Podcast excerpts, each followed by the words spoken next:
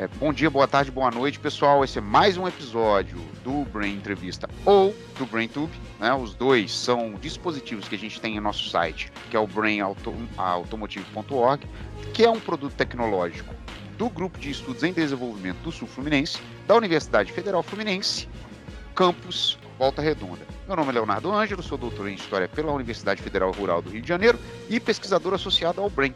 E hoje nós temos aqui uma convidada super especial, até porque ela vem trazer uma visão de um campo que não é um campo que a gente explora muito e que eu acho que deveríamos explorar, que é a Homepox. Eu estou falando Homepox porque o site tem esse nome, se Home depois, se eu estiver falando errado, você me corrige.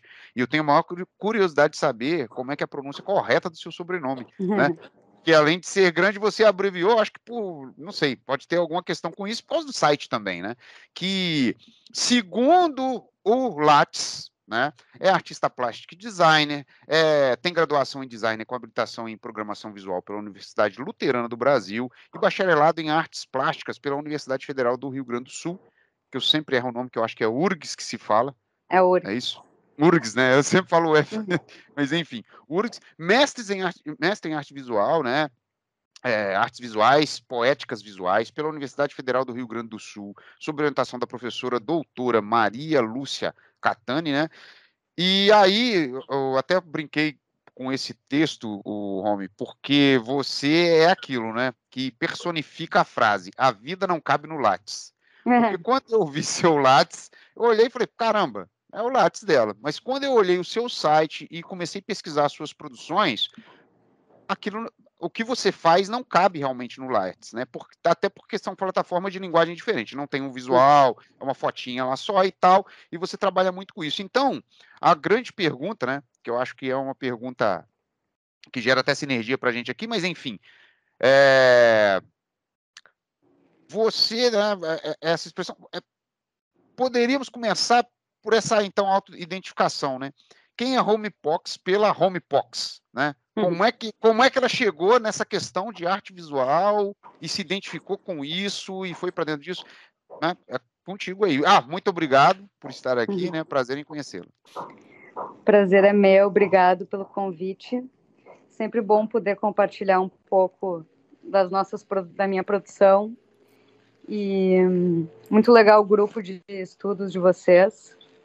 Eu entrei no site, dei uma olhadinha e espero poder contribuir com a pesquisa de vocês. Então, eu comecei, acho que minha mãe é arquiteta e uma pessoa muito visual. Então, acho que desde pequeno sempre fui muito estimulada a esse mundo visual.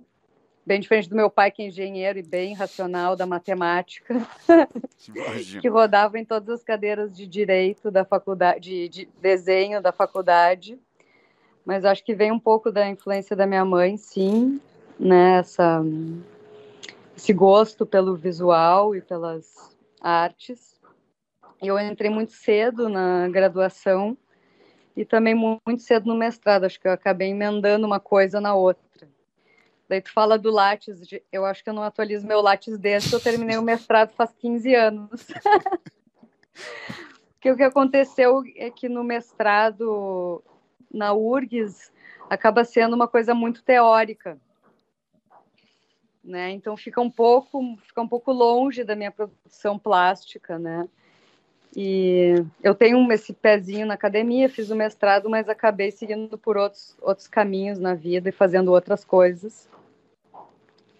E então eu comecei na com desenho e pintura, assim, explorando desenho e pintura no início da faculdade, depois algumas questões relacionadas a vídeo, a materiais que eu reciclava de vídeos e criava outros outros vídeos e a fotografia veio depois quando eu já tinha terminado o meu mestrado começaram alguns interesses em lugares uh, não só abandonados mas lugares que tiveram essas histórias utópicas sim então, meu primeiro trabalho foi em Berlim, num parque que foi o maior parque de diversões da Berlim Oriental. Depois, num lugar que foi um centro de, de escuta americano. Depois, eu acabei indo para Nova York pesquisar uma ilha que foi abandonada no Bronx. E partindo dessas pesquisas, eu no Brasil eu cheguei primeiro na Transamazônica, que foi o projeto de. Meu projeto inicial era cruzar algumas, não toda, porque ela tem quase dois, dois mil quilômetros, mas cruzar algumas partes dessa estrada. E esse projeto foi aprovado num edital chamado Rumos Artes Visuais do Itaú. Então, eu tive um certo suporte para uhum. produzir esse trabalho, que foram, foi quase um ano de produção e viagens, né, pesquisa. E Fordlândia não estava no meu primeiro roteiro. Olha só.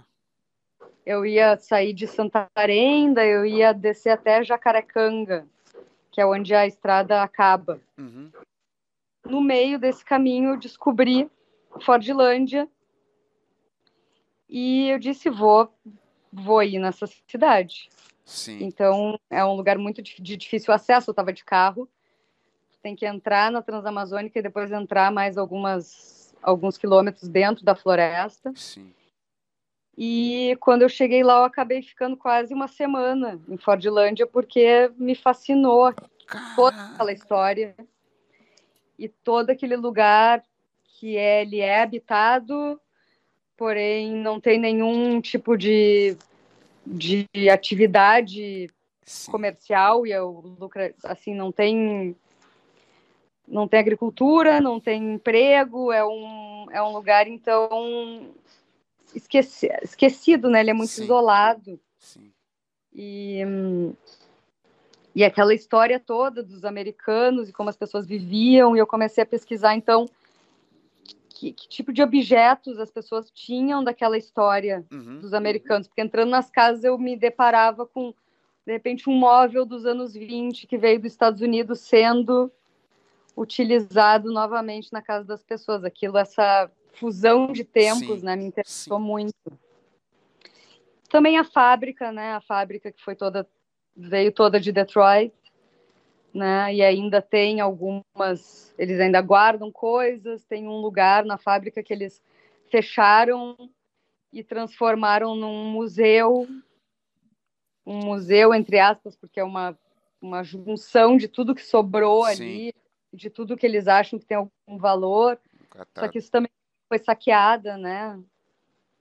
Uh, roubada, tudo que tinha valor, assim, que pudesse ser vendido, acaba não estando lá. Então são coisas assim estranhas, né? Que ficaram. Sim. Livros, uh, coisas do hospital. É, tem um. Nas fotos dá para ver uma, uma estufa para colocar. Uh, não, estufa não. Quando nasce um bebê que ele bota naquelas câmaras de.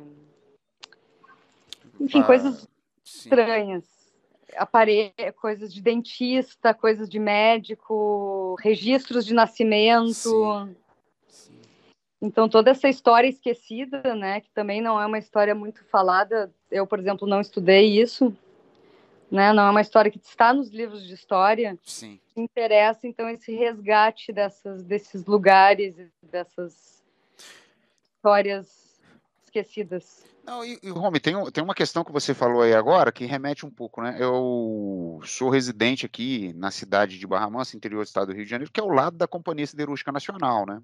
Uhum. Que tem uma, que eu acho que tem uns paralelos com a Fordlândia no seguinte sentido: era uma área rural, totalmente uhum. rural, tinha 3 mil habitantes. Em menos de 10 anos, você chega a 54 mil habitantes naquela localidade. E aí começa um discurso que eu acho que você explora muito bem nas suas exposições, que é essa pauta do Brasil, o país do futuro, da modernidade, do avanço, do progresso, em contraposição às coisas que ficaram desse discurso. Né? Então, é o simbólico quanto à realidade. Que, é, que eu acho que é meio que uma provocação, né? Sua foto provoca a gente e fala assim, cara, que progresso foi esse, né? O que, que aconteceu aqui? E pelo que você está falando, é justamente isso que foi seu estranhamento, né? Parece que cruzaram duas linhas temporais, assim, falando de multiverso, né? Falou, pô, um móvel da década de 20, num lugar que era para ser símbolo do progresso de extração de borracha, né? Que a Ford vai para essa região, se eu não me engano, em 1927. Só, só é desativada em 1945. Então, assim, pô, vieram aqui, ó, vamos explorar e tal, tal. E de repente tá ali o, é igual você falou, um, um é, não não é, adjetivando negativamente, mas assim, o museu parece que foi um catadão do que sobrou, porque muita Sim. coisa foi roubada, igual você falou e tal. E aí, é uma pergunta é, uhum. para pesquisadora home, né, pra, uhum. e para artista home, e para cidadã, né? Então, entrecortando também várias temporalidades ou, ou, construções suas. Como que você viu, né? Porque assim, eu acho que você tem um olhar muito treinado para ver esses estranhamentos, né? Você bate o olho, vai ser muito diferente da minha pessoa olhar para uma questão dessa, eu vou ter outras questões. Como é que foi quando você chegou? Porque você falou que foi pela curiosidade invadiu ali um. Invadiu não, entrou numa estrada. O que, que você olhou e qual foi o primeiro impacto que te deu?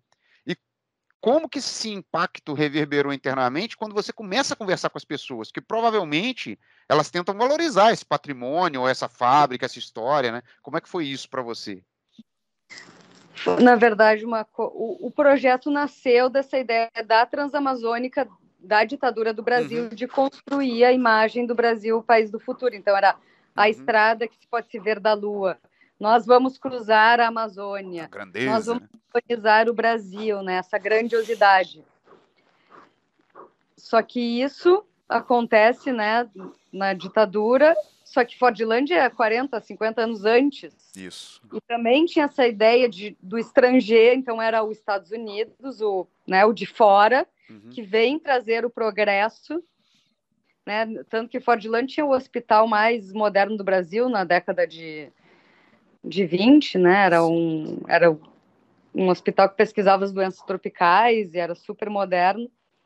Então, como é que tu imagina isso no meio da selva, né? Eu acho que foi realmente esse estranhamento de e também porque é uma cidade um uma cidade fantasma, porém não. Na época que eu fui tinha mil e poucos habitantes, agora não sei qual é. Eu sei que eles também estão valorizando lá um assim de reformaram os galpões, pintaram as coisas, porque acaba sendo quase eu acho que eles se deram conta de um certo potencial de turismo cinematográfico, né? Sim, sim.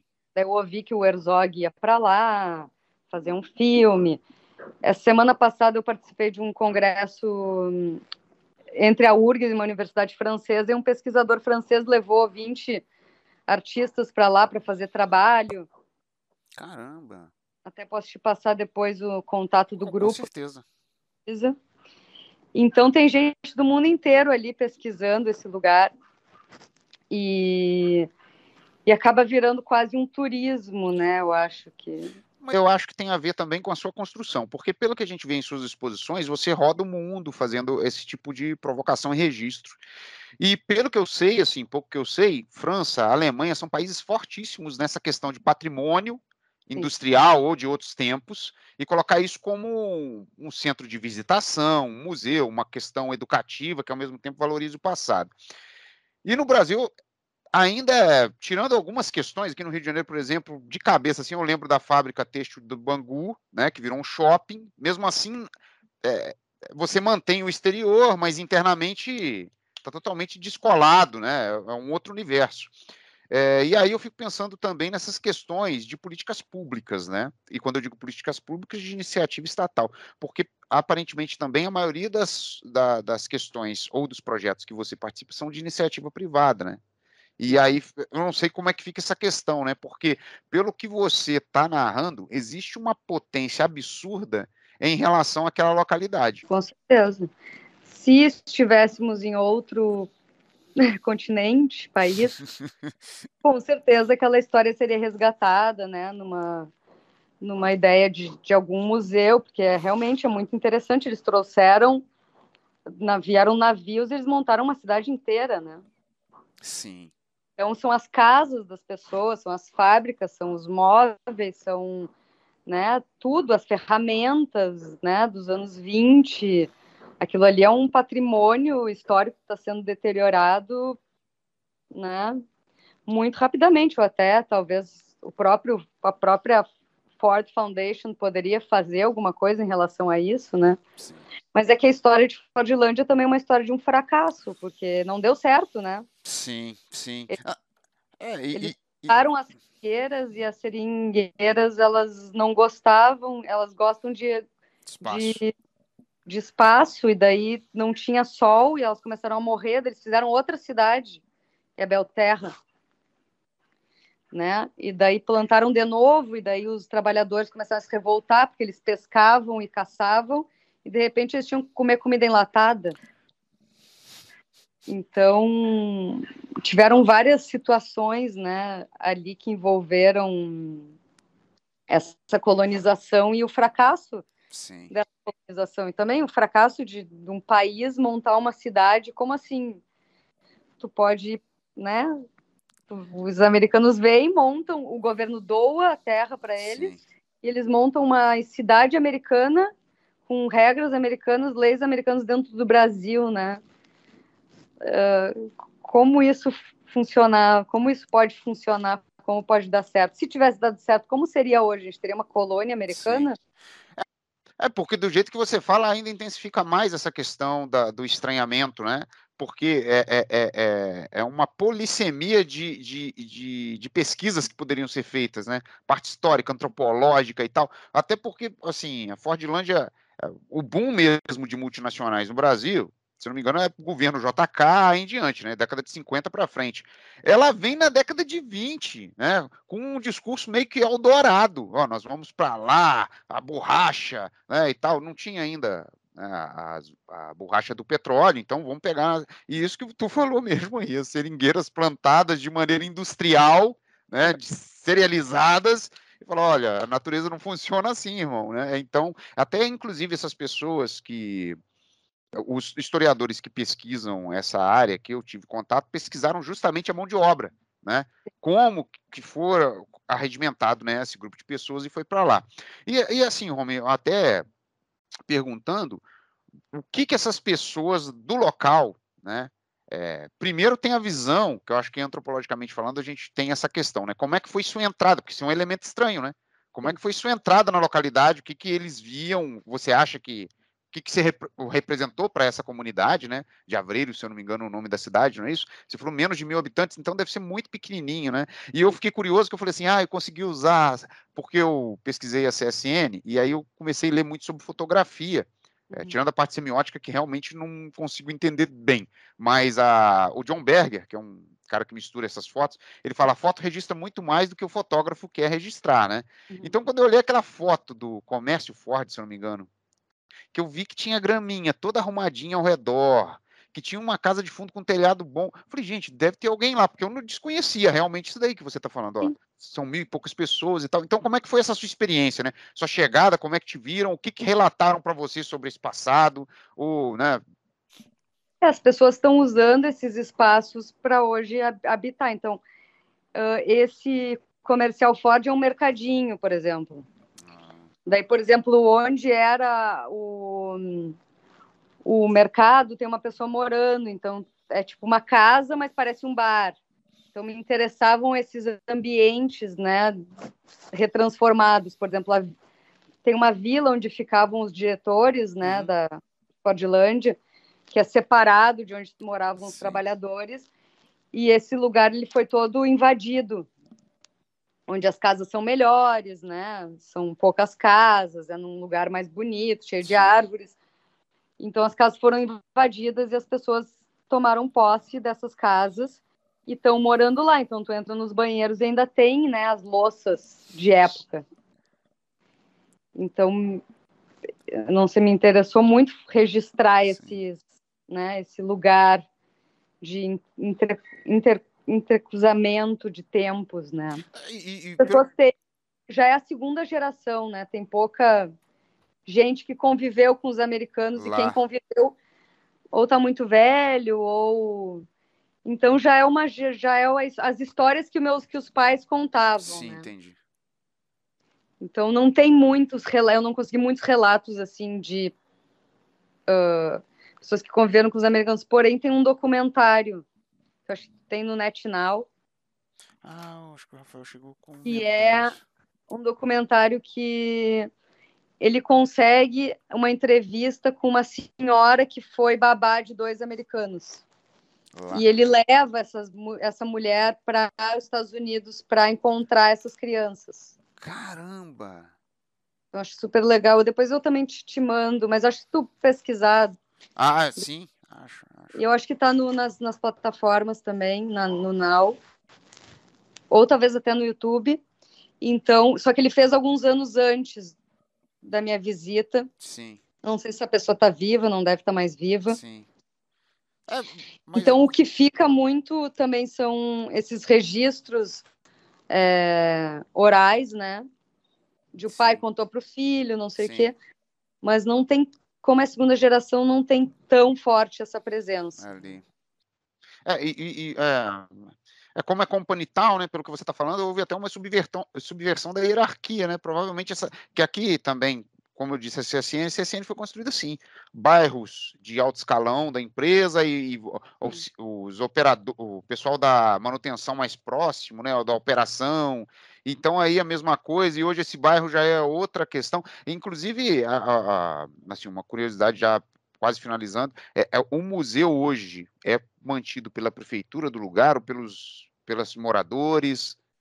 Não, não tem museu, eles, eles dentro da fábrica eles fecharam, botaram uma, uma grade. E daí eles, tudo que eles acham que tem valor, eles colocam lá dentro. E daí a chave fica com alguém na prefeitura. Mas esses são os moradores ali, porque eu acho que é uma, uma organização bem interna deles, assim. Sim. Tinha uma pousada, um senhor que recebia pessoas, às vezes, na casa, e acho que um bar, um lugar para comer é muito é muito difícil de chegar. Tu vai de Santarém a 10 horas de barco, ou tu vai de carro, que também dá umas 12 horas de carro de Santarém, que é a, a maior cidade ali, né? Uhum. E, e, não, e finalizando agora, Romy, é, primeiro, né, que eu, esque, que eu esqueci, como que a gente fala o seu sobrenome certinho? Poxtaruk. Pokstaruk. Tá certo, muito obrigado. E a segunda questão é justamente essa, essa curiosidade. Eu acho que deve ter um pé nessa questão do, do seu pai arquiteto, da sua mãe, do seu pai engenheiro, da sua mãe arquiteta. Mas por que a Home Artista adora essas imagens eh, que eu coloco como gigantescas ou de grandiosidade, né? Eu vi aquela Red que tu fez sobre, acho que Segunda Guerra, né? E a cara, Aquilo ali parece um filme. Eu fiquei lembrando de Duna, embora Duna seja no deserto e ali seja um mar, mas as estruturas, né, são daquele estilo, né? Então eu fiquei pensando, caramba, como é que sua curiosidade voltou para isso? Porque a Fordland tem muito a ver com isso, né? Essa coisa que você chegou lá e falou, caramba, isso daqui era para ser, era grandioso na época, né? Devia, provavelmente na documentação da Ford deve ter, se bobear, um revistas e tal, mostrando a Fordlândia no Brasil, Sim. implementação de progresso, e pá, e de repente você chega lá e fala, olha, não tem quase nada, realmente o que você falou tem tudo a ver, né? Corporativamente, uma, uma imagem de fracasso não não deve ser. Historicamente é muito interessante, mas para a empresa em si, né, não, não deve ser uma coisa legal de ficar lembrando e divulgando nosso fracasso na Amazônia. Então não tem muito isso. Mas eh, a pergunta é justamente essa, e para fechar mesmo, Romy, que eu fiquei muito interessado em como que você desenvolveu esse olhar para essas grandiosidades, né? Vamos dizer assim. Eu acho que buscar a, o que restou dessas grandes utopias, né? Então, Fordland é um exemplo, a Transamazônica também, né? Esse lugar na Inglaterra também foi construído, era um centro de monitoramento de aviões, que foi um lugar que deu origem às plataformas. Então, também era uma construção no meio do mar, uma coisa, né, que tinha todo um desenvolvimento na época relacionado a esse futuro, né? Acho que é o futuro que não deu certo e acabou virando o passado. Então, é buscar um pouco esse tipo de imagem de que esses grandes projetos nessas grandes que sobra disso tudo, né? Sim. É, e, e eu não sei, Mas, né? Qual vai tem ser. Uma questão científica, né? Que é imaginar esses futuros. Sim. E, e eu acho que está nesse entrecruzamento também de futuro e passado, né? Sim. E o que eu tenho visto, né, principalmente no setor automotivo, é que é, assim, eu não sei qual é o seu conceito sobre isso, mas parece que na linha temporal, mais olhando para trás, esses locais ficavam mais isolados, né? Uma Fordlândia, ou lá no mar, lá, a fotografia que você fez da, da, da, da desse registro, né? Futurista, mas hoje decrépito, enferrujado. e hoje parece que ah, existe uma fusão entre metrópole e esses né, locais, assim, né? É, tipo Detroit, que agora que eu acho que está recuperando, mas tem. Eu vi umas imagens de Detroit em 2013, eu acho quando decretou falência, que eu falei, gente, parece um. Eu sou a lenda, aquele filme, assim, pós-apocalíptico, né? O cenário. Você olha tudo caindo, parede. Então, eu acho que talvez daqui a pouco você já está registrando. Poxa, a ilha de, de, de Nova hum. York ali, né? Eu vi até um filme que eu acho que foi gravado lá negócio dos androides contra a humanidade ou algo assim, e, e um cenário ali de, de abandono e tal. Então acho que essas coisas estão ficando mais próximas, mas enfim, né? Eu sou só um curioso, você que é profissional do registro. E, homem, eu só tenho a agradecer, muito obrigado, foi muito legal conversar contigo. É... Agradeço.